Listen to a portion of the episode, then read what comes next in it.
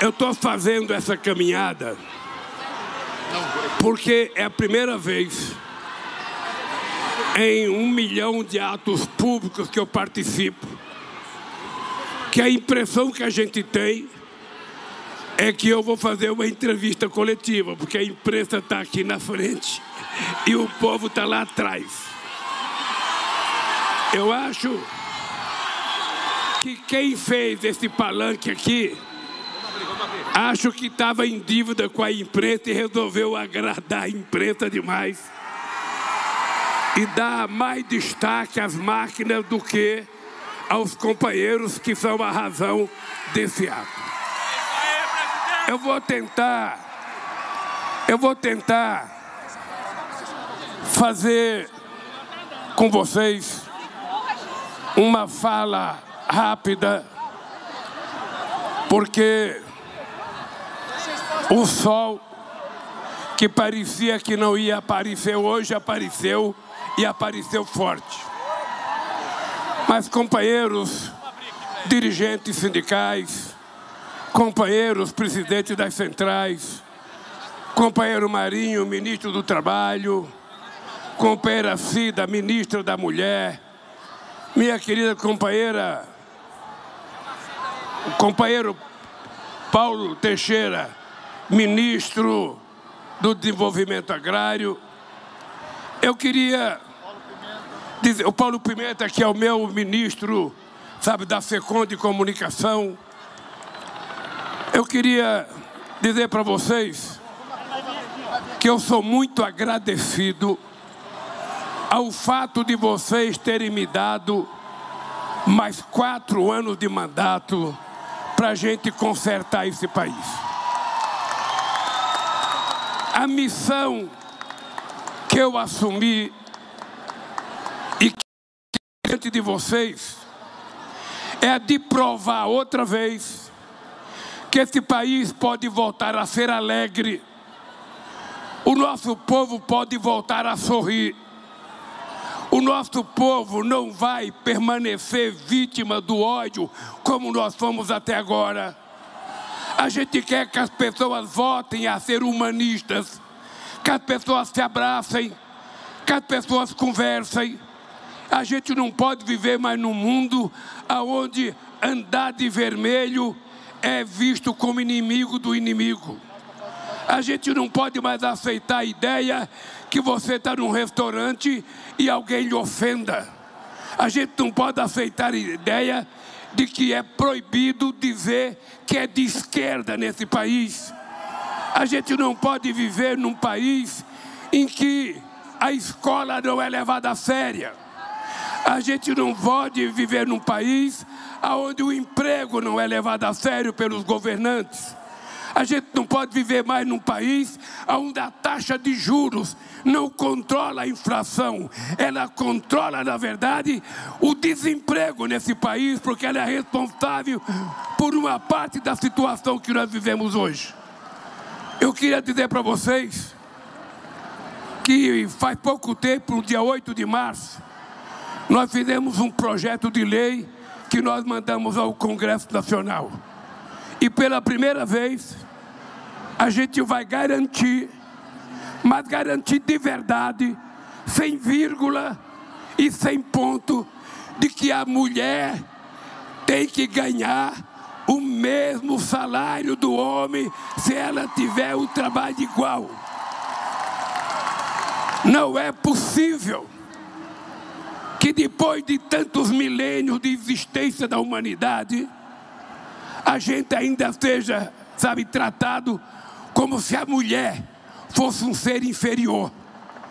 Então nós mandamos esse, esse projeto de lei com urgência urgentíssima para que uma mulher trabalhe no escritório, trabalha numa fábrica, trabalha num banco, trabalha em qualquer atividade, se ela estiver fazendo o mesmo serviço de um homem, ela tem o direito de receber o mesmo salário que o homem recebe.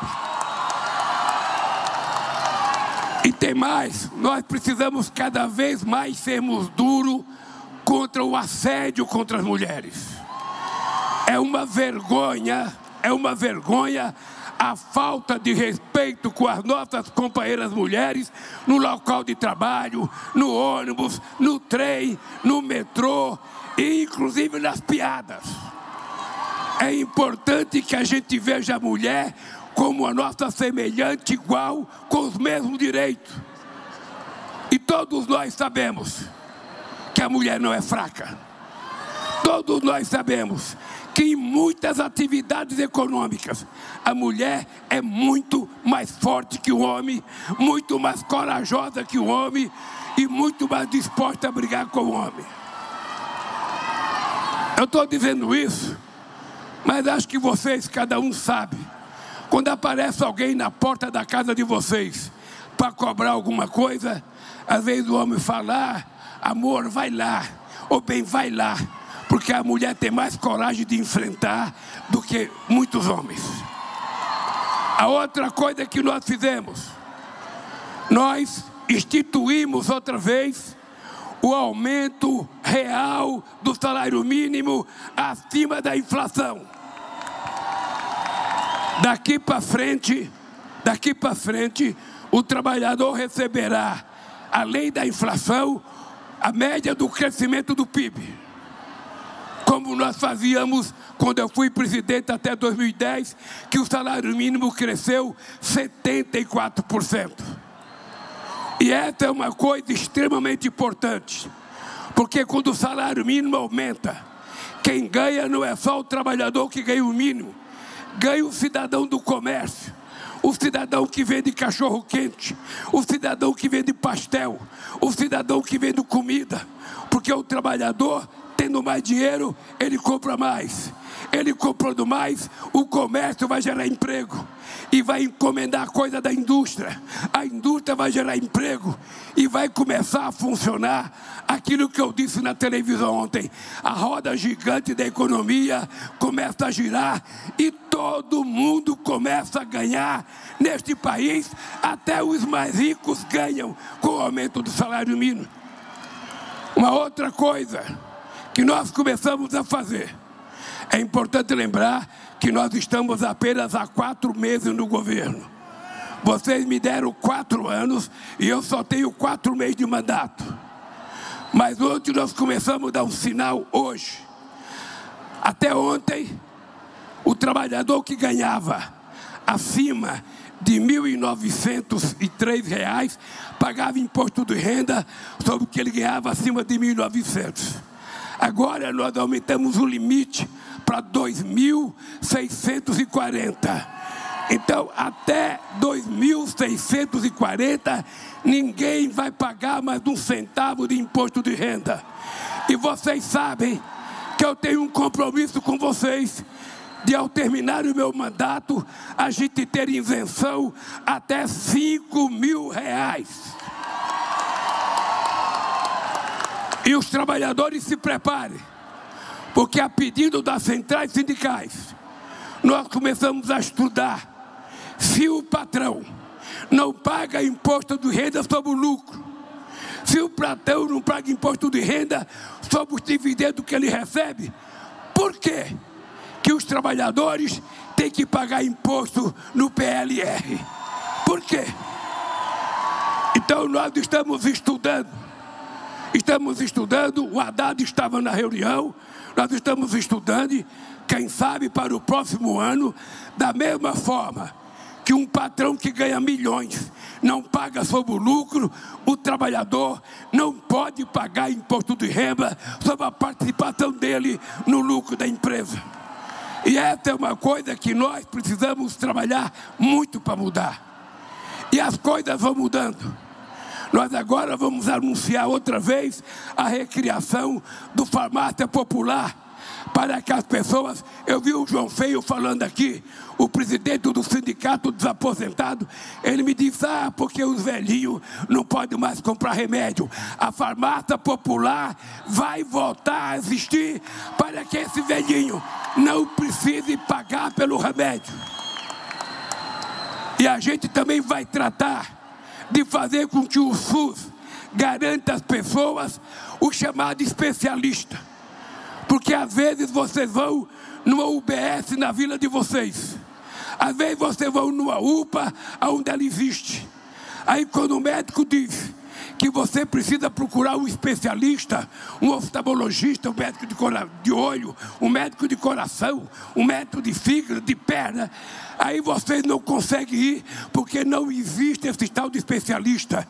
Nós vamos garantir que as pessoas pobres desse país têm o direito ao chamado especialista para não morrer com uma receita na cabeceira da cama. Outra coisa que nós vamos trazer de volta é a geração de emprego. Vocês viram que eu já fui para os Estados Unidos, já fui para a China, já fui para a Argentina, já fui para o Uruguai, vou para a Inglaterra agora. O que é que nós estamos fazendo? Nós estamos convidando empresários estrangeiros para fazer investimentos no Brasil. Estamos mostrando para eles os grandes projetos que nós vamos apresentar no terceiro PAC. Vai ser o maior projeto de obra de infraestrutura desse país. E a gente então vai voltar a gerar emprego porque o que transforma o trabalhador numa pessoa mais que honrada é ele ou a mulher trabalhar e no final do mês levar comida para casa com o suor do seu trabalho e com o sangue dado ao seu trabalho. É muita gente aqui em cima desse palco, gente. Aí eu não consigo andar.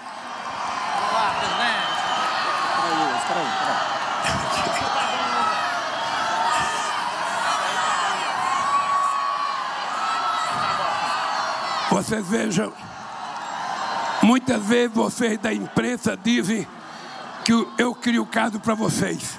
Hoje foi vocês que criaram o caso para mim, fazendo com que eu fique dançando em cima desse palco. Por, por último, companheiros, por último, deixa vocês compreenderem uma coisa. Aqui em São Paulo, companheiro de São Paulo, Aqui em São Paulo, nós vamos terminar a Universidade Federal do ABC, lá em São Bernardo, que estava para concluir e não foi concluída. Agora concluímos. Nós vamos inaugurar a Universidade Federal de Osasco. E nós vamos começar a fazer a Universidade Federal da Zona Leste. Quando Haddad era prefeito, ele doou o terreno mas até hoje não colocaram uma pedra. Pois eu vou com o Camilo, nosso ministro da Educação, ir lá na Zona Leste dizer: eu vou começar e vou terminar essa universidade da Zona Leste no meu mandato. E quando eu sair em 2026, vocês vão ter universidade na Zona Leste. Companheiros e companheiras, eu sou muito agradecido a confiança que vocês me deram a vida inteira. Eu, quando fui presidente de 2003 a 2010, o sucesso do meu governo eu devo à solidariedade e o apoio do povo trabalhador desse país. Vocês me deram uma nova chance. E eu quero provar para vocês que nesses próximos quatro anos nós vamos fazer muito mais do que eu fiz nos primeiros oito anos do meu mandato. E vou fazer por conta do meu compromisso com o povo trabalhador. Vou fazer por conta do compromisso com as pessoas que ralam o dia inteiro, que levanta às 5 horas da manhã, que anda duas horas de ônibus ou a pé, que pega um trem lotado ou um metrô entupido para levar o dinheirinho para casa. E essa gente muitas vezes não consegue ganhar o suficiente para a cesta básica. Pois nós vamos mudar este país, porque a economia vai voltar a crescer e vai gerar emprego. Vocês estão lembrados que nos outros dois mandatos nós criamos 22 milhões de empregos com carteira profissional assinada. Nós vamos voltar a criar muitos empregos. Não tem problema que o cara trabalhe em aplicativo. Muitas vezes o cara não quer assinar a carteira. Não tem problema. Mas o que nós queremos é que a pessoa que trabalha com aplicativo, ele tenha um compromisso de segurança social. Porque se ele ficar doente ou a mulher tem que ter cobertura para essa pessoa ser tratada. E é isso que nós vamos fazer. Vamos investir todo aquilo que nós temos Eu vou dar só uma dica para vocês. Eu vou dar só uma dica para vocês. No governo passado, no governo passado, eles gastaram, investiram 20 bilhões em quatro anos para fazer estrada, para fazer ponte. Nós, só este ano, vamos investir 23 bilhões de reais. Ou seja, num ano, num ano, nós vamos fazer mais do que eles fizeram em quatro anos do ponto de vista estrutura. E eu queria convidar vocês a todo mundo virar soldado contra a fake news. A gente não pode permitir que a mentira continue prevalecendo nesse país. Cada companheiro que tem um celular precisa ficar atento, precisa ficar esperto. Não pode mandar mensagem mentirosa, não pode passar para frente aquilo que você sabe que pode prejudicar a pessoa. A mentira nunca levou ninguém a lugar nenhum. E foi a verdade que derrotou o ex-presidente da República. Vocês se lembram que eles deram, tentaram dar um golpe dia 8. Eu quero terminar dizendo para vocês: todas as pessoas que tentaram dar golpe serão presas, porque esse país quer democracia de verdade. Essa democracia quer respeito. Por isso, companheiros e companheiras, eu queria estar tá vendo vocês, mas eu não posso. Com perda da imprensa, obrigado pelo carinho. Muito obrigado e um abraço, companheiros, e até nossa vitória, se Deus quiser.